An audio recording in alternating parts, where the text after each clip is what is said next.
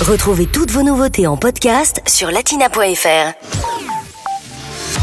Allez, dans Mundo Latino, aujourd'hui, on prend la route de la Colombie et on va parler sport aujourd'hui, plus exactement du tejo. Euh, c'est le deuxième sport national juste après le football. Pour faire simple, ça se rapproche un petit peu de notre pétanque à nous. L'idée, c'est de lancer un bout de métal plus ou moins rond, euh, le plus près possible d'une cible fixée dans l'argile remplie de poudre explosive. Nelson Rodriguez, président du club El Porvenir. Le tejo, c'est le seul sport autochtone que nous avons. Là, les compétitions se déroulent en général en équipe de 2, 3 ou 4 joueurs avec un objectif principal, celui d'atteindre un certain nombre de points préalablement établis.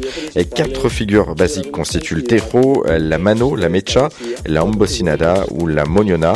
Chacune d'entre elles a une valeur et un nombre de points. La mano par exemple c'est 1 point, la mecha 3, l'ambosinada 6 points et la moniona 9 points.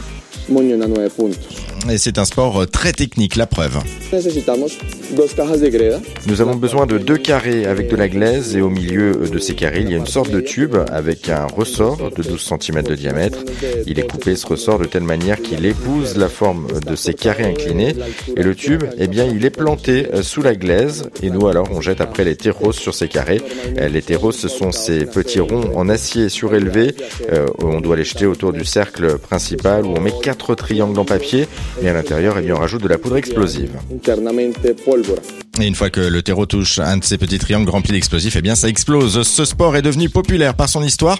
Alors on ne connaît pas quand ce jeu est né, mais les Colombiens considèrent que c'est un héritage direct de leurs racines précolombiennes. À noter que depuis peu, ce sport traditionnel est même devenu une discipline officielle reconnue par l'État. Pour le terreau, la date la plus importante, c'est celle de l'année 2000, où la loi 613 a reconnu euh, comme il se doit euh, ce sport. Euh, c'est le seul sport typique de notre pays, la Colombie. Et on retrouve donc deux types de terros, celui de compétition en club et celui de bar, car à l'origine, le terreau est lié à la consommation d'un alcool local, la chicha, une boisson à base de maïs fermenté avec des fruits. Et paraît-il, pour les Colombiens, le terreau se joue mieux en étant alcoolisé. Latina Podcast, le meilleur de Latina, en podcast sur latina.fr.